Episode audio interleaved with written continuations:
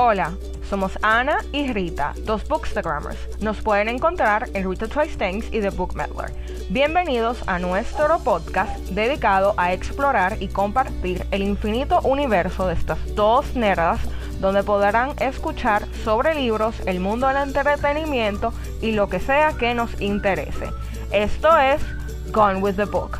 Hola Ana, Hi ¿cómo Rita, estás? hi Rita, all good. ¿Y tú? Qué bueno, todo bien, un poco cansada. Es un martes, muy martes. Como que me siento que han pasado 50 días de la semana ya. Yo siento como que teníamos como 100 años sin, sin grabar un podcast, un, un podcast Ay, sí. Y tal, yo como que, damn. Ajá. Sabes, señores, a veces nosotras, nosotros lo que hacíamos antes es que grabábamos mucho el episodio como por adelantado y tomábamos como Ajá. unos breaks eternos.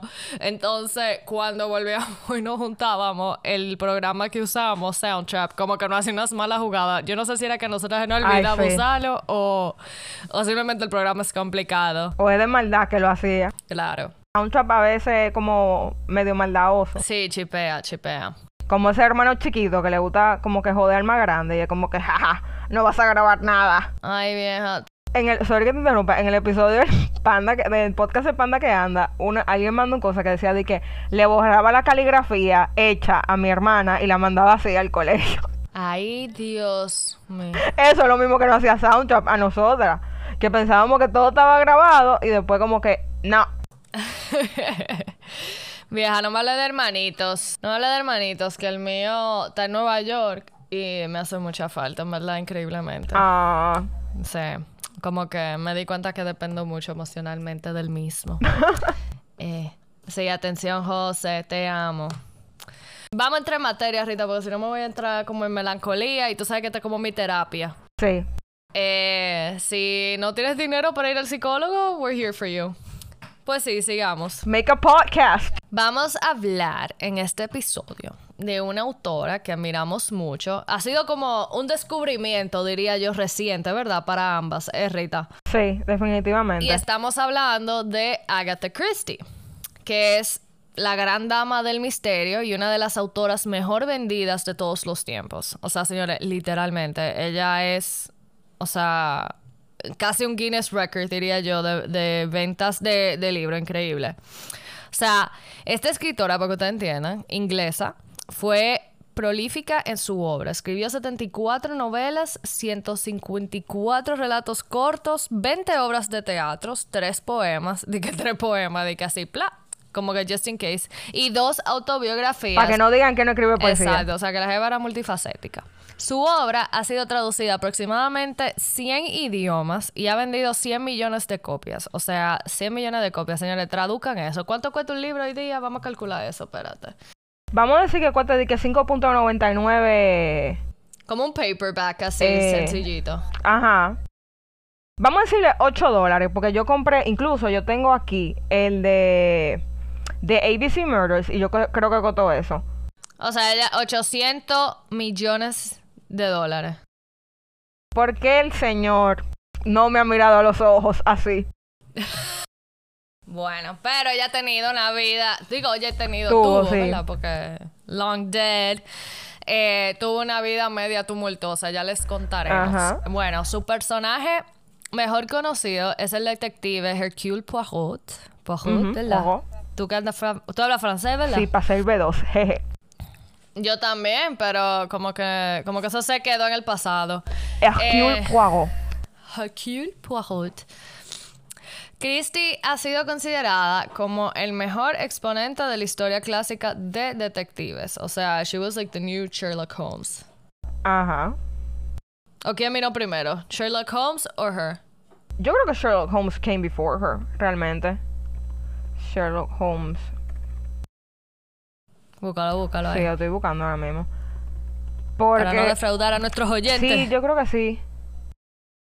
Eh, el que lo escribió de Sir Arthur Conan. Conan Doyle. Ajá. No, claro, porque él nació en 1859 y ella nació en, 1900, en 1890. Y él se Ah. murió en el 1930 y ella empieza a escribir para esa época. Porque, señores, es algo interesante de la vida de Agatha Christie que ella empezó a escribir como con 30 años, yo creo. O sea, ella no empezó a escribir joven. Tú sabes que ella nació el mismo año de mi bisabuelo. El abuelo. Ay, ¿en serio? Ajá, el, vivo, el mismo bisabuelo. Yo no sé si yo he hablado de eso, de esto por aquí, pero yo creo que pudiera ser como un podcast on its own y es como los misterios del bisabuelo de Ana. Ay, sí, hemos hablado de esto. Who was Él, he? él es el protagonista de tu novela. Ajá, señora, yo... Oye, y tu novela se puede prestar para todo, porque puede ser de que una novela generacional histórica, pero también puede ser de que un mystery. Vieja, pero tú me tienes que ayudar a editarlo Ok. porque yo no sé escribir en español. O sea, eso es medio brega. Yo, señores, incluso me uní porque, hello, get out of your comfort zone. Yo viví en Madrid y me... me qué sé yo, señora, me robaron como dos meses allá y en vez de venir para acá, pues me quedé allá. Y le pedí a mi querido padre que me regalara un cursito de escritura. Y él, bueno, muy amablemente me lo regaló. Entonces fui a la escuela, señores, de escritores y debo decirle que yo creo que en mi vida he pasado tanta vergüenza como pasé ahí. Pero señores, whatever, yo fui mentalizada y yo dije, Ajá. yo voy a ser la peor de este grupo porque yo aprendí a escribir en español los otros días. Eh, yo escribo bien, o sea, señores, ortográficamente yo puse de mi parte y aprendí porque no me gusta pasar vergüenza. Pero obviamente hay muchas cosas gramáticas que yo no domino, que como cuando tú estás escribiendo una novela, no un ensayo, ¿verdad? Exacto. Y, y nada, pero fue muy ápero porque yo pude desarrollar muchas ideas. O sea, casi todas mis novelas fueron, oye, ¿qué novelas? Todos mis escritos, la mayoría, se centraban alrededor del personaje de mi bisabuelo. Y, y fue súper ápero, en verdad. Yo creo que, aunque sea como, como mentalmente, como para soltar, voltar el golpe, loca, yo creo que yo voy a seguir haciendo eso. Eh, deberíamos un segmento de que los misterios de... Del abuelo de Ana. Definitivamente. ¿Tú sabes por qué yo me acuerdo de eso? Uno de que por el año en que nació Agatha Christie y justamente ayer mi papá y yo estábamos atendiendo unos clientes que uno de ellos es alemán. Y pero alemán, alemán, ya tú sabes, de allá, no di que alemanes como nosotros, que lo único que sabemos decir es nine. Y, y él nos pregunta de que, ¿cómo? ¿Y cómo así? ¿Cómo ustedes son? Y yo como que, óyeme, es muy misterioso todo. Yo tengo unas teorías incluso. Oye, y todo el mundo en el carro, malo de la risa. Pero es que, en verdad, en verdad, hay teorías. O sea, yo voy a llegar al punto. Señores, sigamos con Agatha. Sigamos con Agatha, que esto me está sirviendo hasta de estructura para la novela.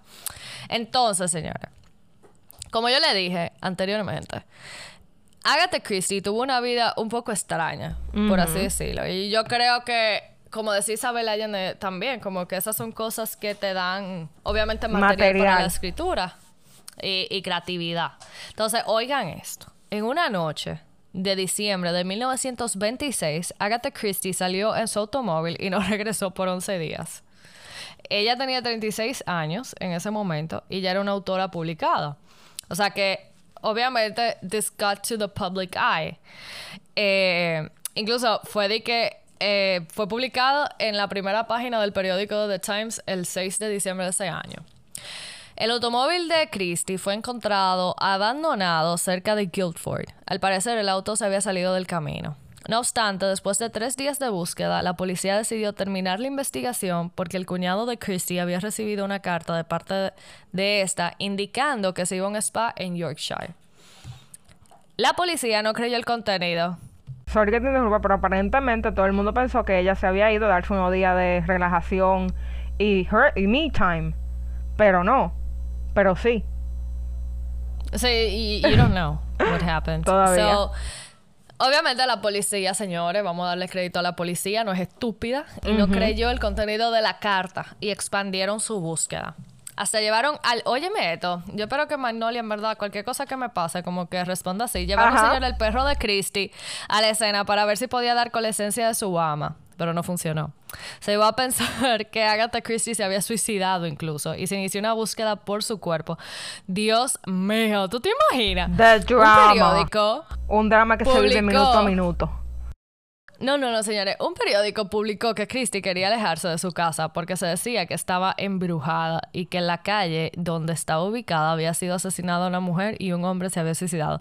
Tú sabes que esto me acuerda. Nosotros estábamos hablando del último, de uno de los últimos episodios del Panda con el de Rosemary. Ajá. Que hablan de que de las abuelas y las supersticiones. Eso como Sí. que me acuerda a eso. Definitivamente. Bueno, señores, en el misterio de que qué sucedió, nadie, después de que Agatha Christie saliera de su casa esa noche, la había vuelto a ver. Pero Christie había dejado tres cartas. Una a su secretario, una a su cuñado y una a su esposo.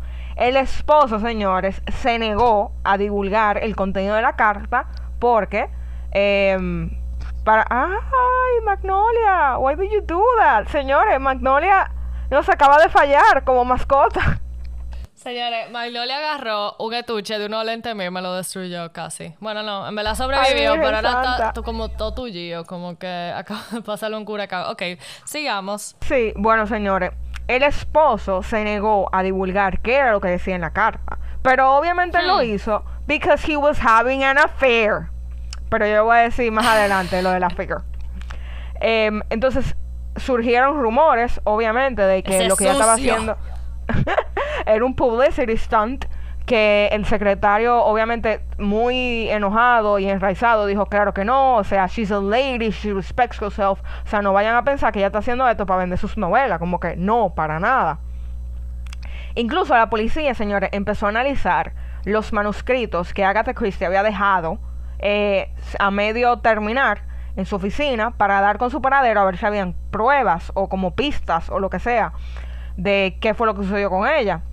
Dijeron que podía estar en Londres, escondida y disfrazada de hombre, porque eso es lo que hacen las mujeres en esa época, disfrazarse de hombre para irse de su casa, porque why not?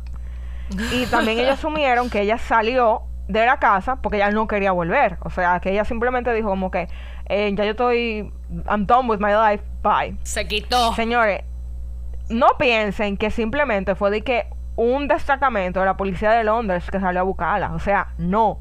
De 10.000 a 15.000 personas se movilizaron para buscar a Agatha Christie, conjunto con un ejército, de perros y policías.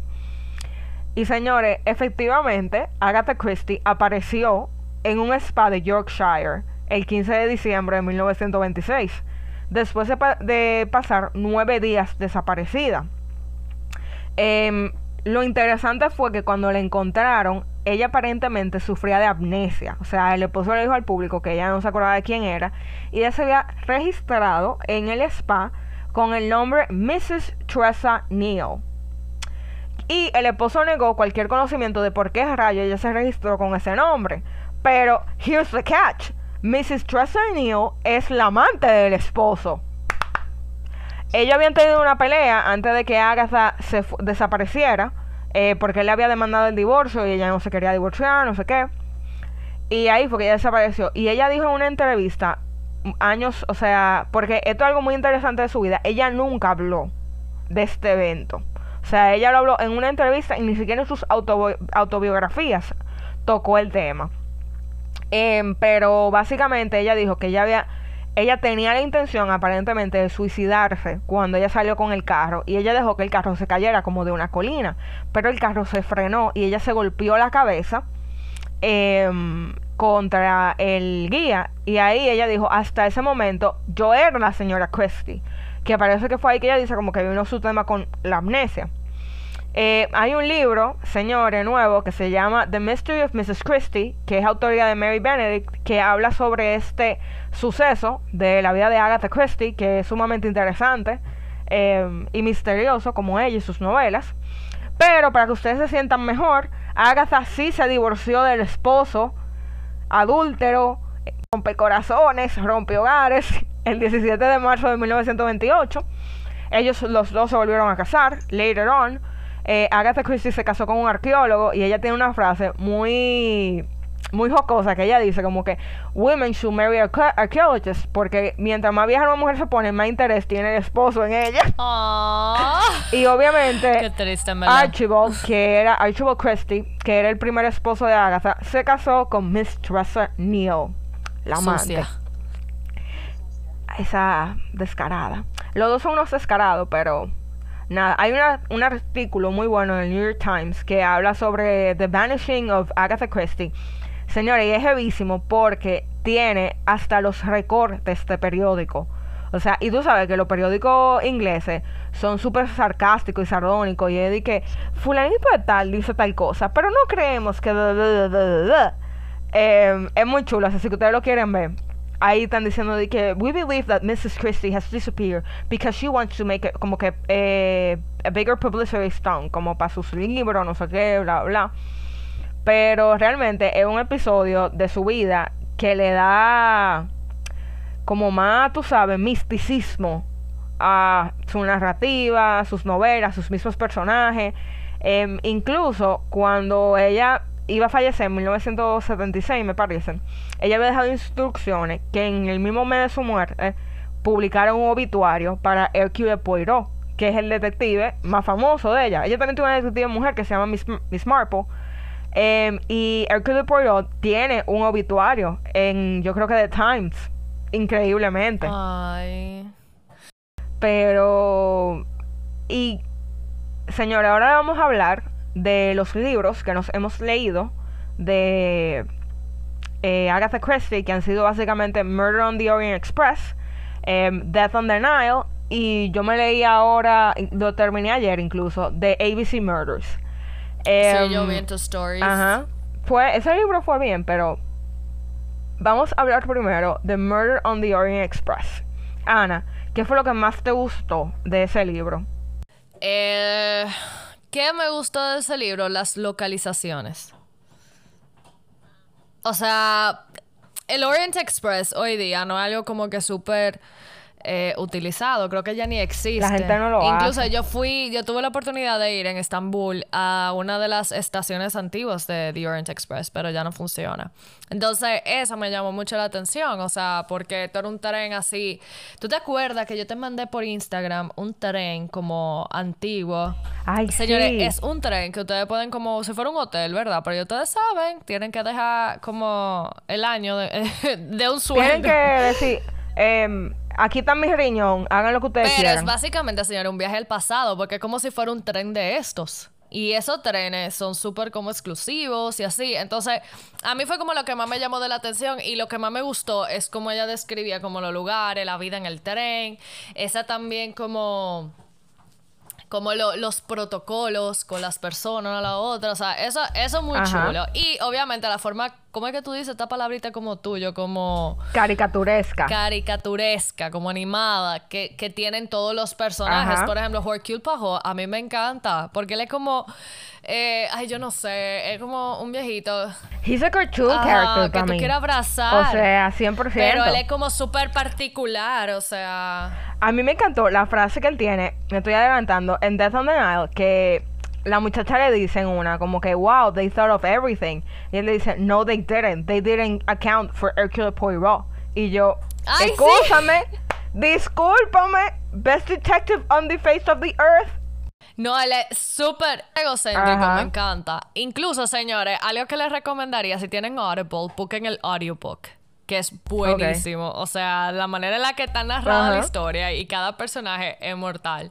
Bueno, entonces, de, de Murder on the Orient Express, yo diría que eso fue lo que más me gustó. Las localizaciones, la manera como que describían la vida en el, en el tren, porque obviamente ella lo escribió tomando en cuenta la Sí. época en la que ella vivía. Entonces, para mí, una, una proyección real de cómo eran los protocolos en esa época, algo que me gustó mucho. ¿Y a ti? A mí lo que más me gustó fue el murder plot, realmente. O sea, como la forma al final que ella revela. O sea, ya sería ya tú yendo hacia el final de la novela. Porque yo sentía como que ella te presenta muchas posibilidades de motivos y oportunidades que los pasajeros tuvieron to commit the murder. Y tú dices como que bueno, pero si es por esto, puede ser, puede, puede ser cualquiera. Y cuando ella se hace como, porque básicamente me he dado cuenta que en todos los libros, hacia el final, casi el penúltimo capítulo, Hercule Poirot explica qué fue lo que pasó efectivamente. Y cuando ella te empieza a explicar que tú dices, Dios mío, pero fue esto, como que yo nunca me lo llevé. Eso me gusta mucho porque ella sabe ponerte esas opciones, o sea, como que she's giving you the plot, pero ella te está diciendo, pero tú no deberías pensar que este es el plot por esto, esto y lo otro. Entonces, she makes you doubt yourself. Y eso a mí me encantó, o sea, that really blew my mind. También al mismo tiempo que ella logra como que incorporar personajes que pueden parecer como insignificantes y que al final, o sea, son la llave que descifra o abre el misterio a tus ojos. Eh, y el, el diálogo me, me gusta mucho porque hay mucho diálogo en sus novelas. Sí. A mí, a mí me gusta mucho eso. Incluso me parece que el plot de Murder on the Orient eh, Express es mucho mejor trabajado que Death on the Nile. Porque en Death on the Nile, Sí. a pesar de que me gustó más el libro porque involucra como un romance, como más pasional, Ajá. eh, me gustó como que, o sea, tú no, o sea, que tú no puedes descifrarlo en Murder on the Orient Express. O sea, you'll never get there, on your own. Sin embargo, ya en Death on the Nile, o sea, tú vas, eh, tú sabes que va por ahí la cosa, tú te lo hueles, es como más eh, predecible, ¿verdad? Desde, lo primero, desde el primer capítulo tú dices que, mira, que esta gente como que está sospechosa. ¿Y qué es lo que más te ha chocado? De, no tal vez Murder on the Orient Express, pero de la narrativa de, eh, de Agatha Christie. Yo iba a decir Isabel Allende, vieja, yo no sé por qué. La tengo entre ceja y ceja. ¿Qué es lo que más me chocó? Eh, la fluidez. o sea, it's very easy to read, en verdad. O sea, no es un libro, obviamente, o sea, es un clásico, tú me entiendes, como que van a ver cosas como que sí, te pueden aburrir un poco, pero para eso yo recomiendo que te ponga el audiobook porque el audiobook es bien divertido. Y como una novela de misterio, yo siento como que es súper chulo. O sea, es una experiencia. Como tú viendo una película en tu cabeza. Y lo más heavy de eso es que tú puedes. O sea, tú cierras los ojos, señor, y tú eliges de que los personajes que tú quieres. O sea, everything is going on the way you want it. No, no, hay, no hay oportunidad de decepción, como en las películas. Pero yo lo que hago mucho es que lo leo a la par, como para decir que lo leí, tú sabes, porque no quiero discriminar a los que usan audiobooks, pero como que yo no, yo no, lo, por lo menos yo no puedo, yo no puedo multitask. O sea, de que escuchar un libro es otra cosa. No, o sea, eso no es una canción vieja. Yo tengo que prestar atención. Entonces, una manera de yo mantenerme como, como focus. Entonces, yo con ambos libros hice lo mismo porque a mí a veces los clásicos me dan un poquito de brega. Pero después que yo le cojo el hilo, yo lo sigo poniendo sola. Y, y a mí me encantaron los dos. Pero Death the Nile, como dije, es más pasional. O sea, tú te como que te... You get hooked quicker. Pero Murder, Murder on the Orient Express, yo diría que... Eh, o sea, it's very clever. O sea, es chulo. Es como un juego de club. Y, y es muy Exacto. Em, a mí lo que más me chocó, eh, viendo por ejemplo The ABC Murders, que ella te da, o sea, como al asesino en el, en el tercer o cuarto capítulo. Y tú dices, bueno, pues este es el pana. Y yo decía como que, bueno, ya, le como que yo iba leyendo ese libro y yo me sentía como que yo no tengo motivación, porque ya yo sé quién lo está haciendo, pero quizá no sé por qué. Pero después en el último capítulo, o sea, yo vi que faltaban como 30 páginas. Y yo dije, pero ¿por qué el libro no acaba? O sea, como que ya el tipo está preso, no sé qué. Y al final ella revela que quien tú pensabas que era el asesino nunca fue el asesino. Y que era alguien más. Que estaba, dije, como working closely con Hercule de Poirot en el caso. Y eso fue para mí como que... O sea, realmente fue una bomba. O sea, yo de verdad estaba como con un con un pensamiento de lo que era el libro y cómo iba a terminar. Y me cambió la perspectiva completamente. O sea, I thought she was very clever en ese plot. Y eso es lo que me gusta porque yo sentía que pasando ya este tercer libro, que maybe her plots were a little recycled en un sentido, pero no, o sea, como que todo cambia. Obviamente, there's always a murder eh, or murders, pero siempre hay algo que marca la diferencia. O sea, one murder is never done in the same way. Que al mismo tiempo, como que yo me pregunto, ¿cómo ella puede ocurrirse todas estas maneras de how to murder someone? O sea, en motives, no sé qué. Está sospechosa la Agatha Christie. Está sospechosa. Sí, muy creativa ella. Muy creativa. y alguien dijo en una de las discusiones del book club, eh, by the way, join the book Medals Book Club. Jeje. Sí que le pareció que los personajes de Agatha Christie eran estereotípicos. ¿Qué opinión te merece ese comentario? Yo creo que sí. O sea, tú notas también. también que cada personaje es como demasiado dramático. Ajá. El único personaje que tiene, pero que se desarrolla es Hercule Poirot. No hay nadie más. O sea, Who's overly dramatic también. O sea, eh, de verdad, o sea, esa persona viviera y yo estoy segura, loco, que hubiera un par de gente que le ocupieran la comida en los restaurantes y así. Sí. Porque se ve necio. Ajá. Pero todos los personajes, yo creo que sí, o sea, full, de verdad, full estereotípicos. Sí, siempre hay uno de que la hermana, el, el secretario, la criada, el no sé qué, y es como que también es la gente de su época, hay que entender eso. Y por ejemplo ella era enfermera de guerra antes de... And she's from England. Tampoco es que ella va a poner de que no, que esta tipa es de que ingeniera civil o exploradora. Bueno, se dijo eso. Eh, yo una vez puse como un post también de Agatha Christie que me interesó muchísimo y... Y, o sea, doing research, se, encontré eso de que ella fue enfermera y obviamente, no tanto enfermera, sino también que ella trabajó como en los archivos de las Mm. enfermerías durante las guerras y eso le daba muchísima creatividad a ella y, e información All those murder para plots. ella, exactly, para ella poder escribir, porque hay muchas cosas como, como técnica también de, de los crímenes, de la forma Sí. de matar y, y, y por dónde fue que el cuchillo entró y por qué vena co- eh, cortó, o sea, too much info. Yo no llego ahí, yo me quemé en biología para de veces. ¿Y qué tú piensas del personaje de Hercule Poirot? Ay, me encanta, me encanta lo dramático que es, o sea, a pesar como que te dije como que de verdad le cupieran su comida, pero me encanta, me encanta. ¿Y cómo Él es te fabuloso? Chiquito, con su bigotito. Bueno, Sí. pero es que también yo he visto de que Murder on the Orient Express. so Ah, bueno. Yo eh, no lo he visto imagino así. todavía. Es buena, es buena. A mí me gusta. Yo me lo imagino como, como pequeñito, así, calvo arriba, pero como con cabello enlolado. Y un como bigotico con, así de con que- un bigote que ¡Uh! así de que... Que como que curvea, ajá. Vieja, en este libro, en, en The ABC Murders, ella es muy jocosa realmente. O sea, ella no le tiene miedo como que de burlarse de Poirot. Y él está hablando con un amigo de él y, él le- y el amigo le dice de que, wow, viejo, o sea, tú te ves reju- rejuvenecido, como que yo te vi con cara la última vez y ahora tú tienes el pelo negro. Y él dice, claro que sí, amigo, porque me tiño. y él le enseña de que un producto que él está usando, de que para como que, que el pelo le vuelva el color eh, natural. Pero para esa, oye, que se da para esa época vieja, eso como, de que, que los hombres se tiñan. O sea, como Ay, sí. muy novedoso. Pero también, como tú bien dices, o sea, hay que... Yo pensaba que tal vez la forma de escribir de ellos es un poco más rebuscada, pero realmente bien eh, directa, o sea, straight to the point. Con todo y todo, yo siento que hay más diálogo que descripción a veces. Which is Eh, great. pero depende del libro, which is great, sí. Además de que es un murder mystery y hay algo que dice Poirot, que es que la mejor forma de tú descubrir quién, quién es una persona o qué fue lo que sucedió es conversation. O sea, alguien que no quiere que lo descubran va a decir algo que va a meter la pata. 100% de em, acuerdo. Sí, y hay muchas, muchas, como que cuando tú vuelves y tú como que tal vez relees algunos capítulos, tú te das cuenta de que ella te deja muchas pistas. Porque tú nunca te lo vas a llevar hasta que ella te diga qué fue lo que pasó.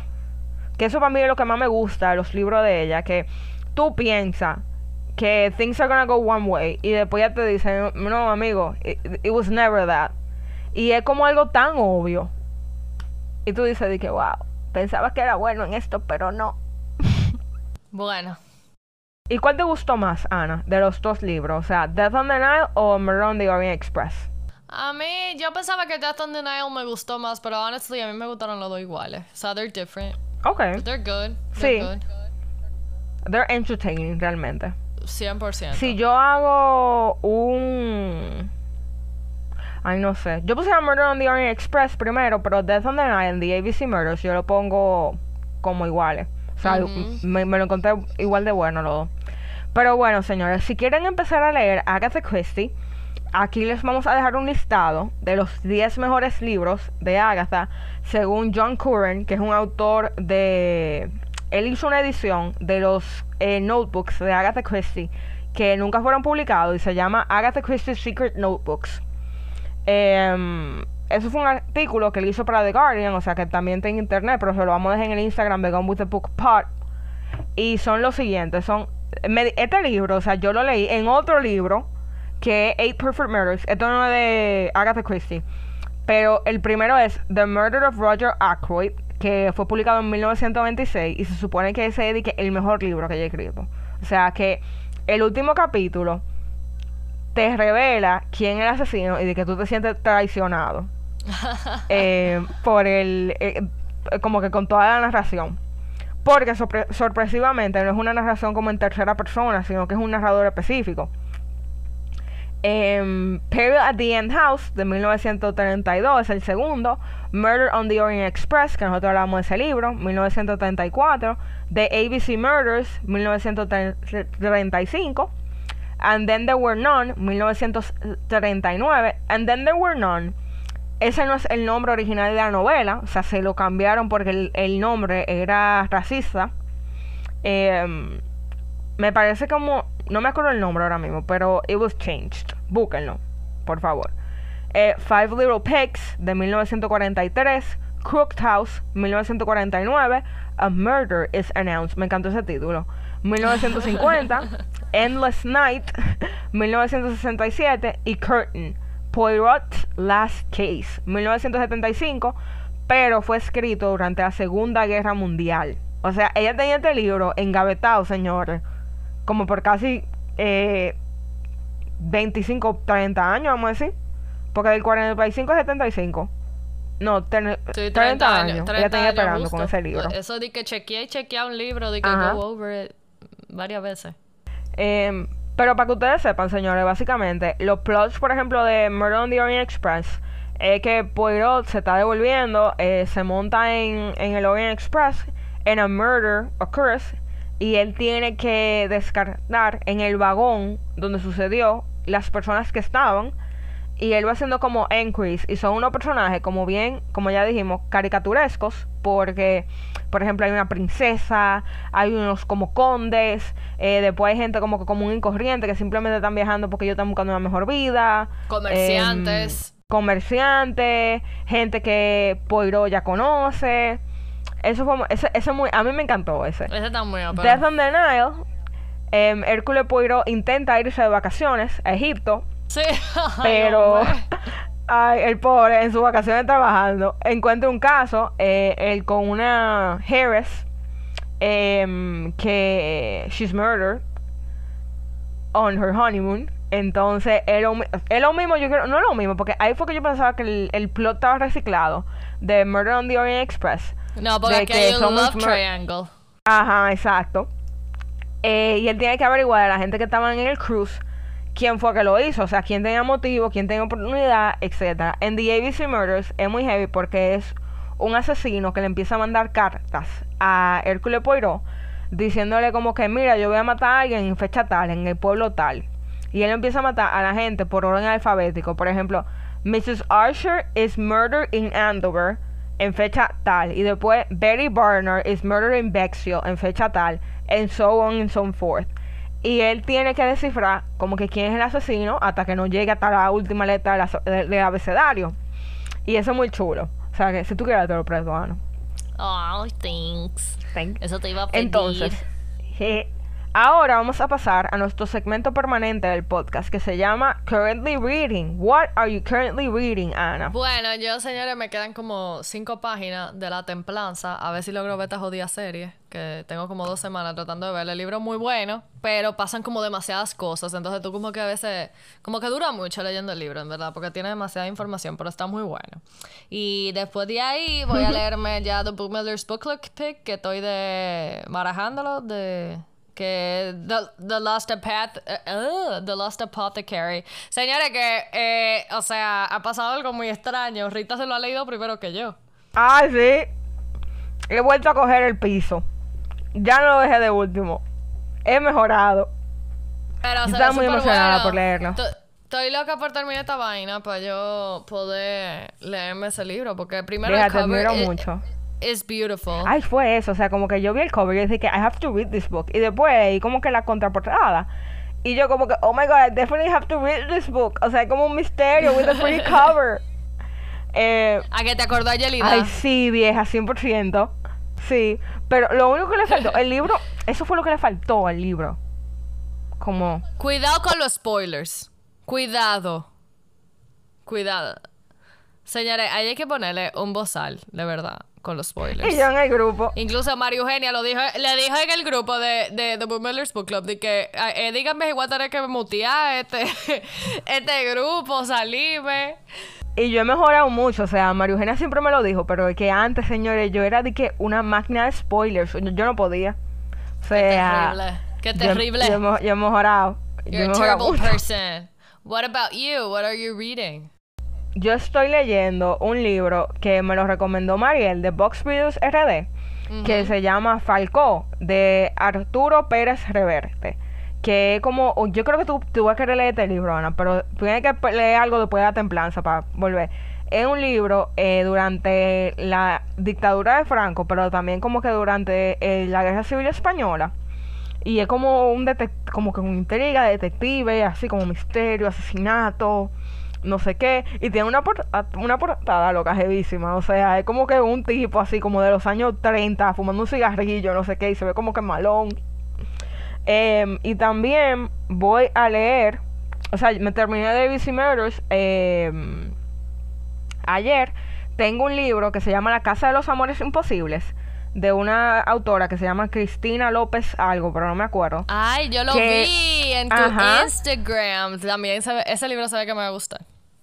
Lo compré la portada porque era linda. Pero me dijeron que es muy bueno y que se parece mucho a Isabel Allende y a Gabriel García Márquez porque tiene realismo mágico. Ay, pero yo debería, en España. Yo debería comprarme ese libro. Definitivamente. Ustedes no me ven, pero yo te dije thumbs up. Y ese libro es, señores, sobre una familia que todas las mujeres están malditas, supuestamente, porque ninguna pueden tener hijos varones, solo tienen hijas mujeres, y todas están como condenadas a nunca casarse y caer en la desgracia en esa época, que era básicamente half a child out of wedlock.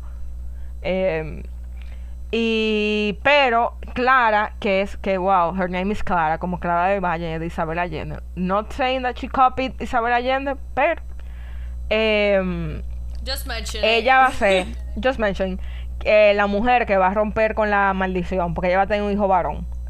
Eh, pero nada, yo lo empecé a leer, pero lo dejé como por... Tenía que leerme The Lost Apothecary first, antes de este.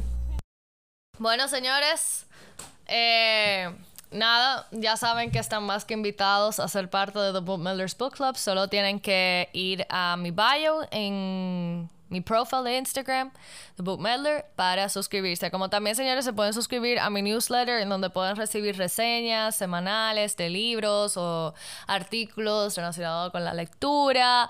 Eh, no, eso. Just keep up to date, stay tuned. Síganos en Instagram, Rita Tries Things, Gone with the Book Pod y The Book Meddler. Y gracias por escucharnos el día de hoy. Ay, señores, le quiero decir que Cuesta va a tener un especial el sábado porque el viernes es el Día Internacional del Libro. Se llama Libro Fest. No sé cómo van a estar los descuentos. Se dijeron como que stay tuned a sus redes sociales. Noten que hoy es martes. Si para el jueves ya ellos anunciaron el descuento, it's not my fault. En este momento de la historia no estaba todavía. Pero para que lo tengan pendiente, en you can get books for less money. So you can buy more books Ustedes en la capital y en la romana, contando con Jumbo, como siempre, el, remate de lo que sobra. Pero ok, adelante, Amazon conmigo. Bueno, señores, muchas gracias. Sigan escuchándonos y quédense atentos para el próximo episodio la semana que viene. Bye.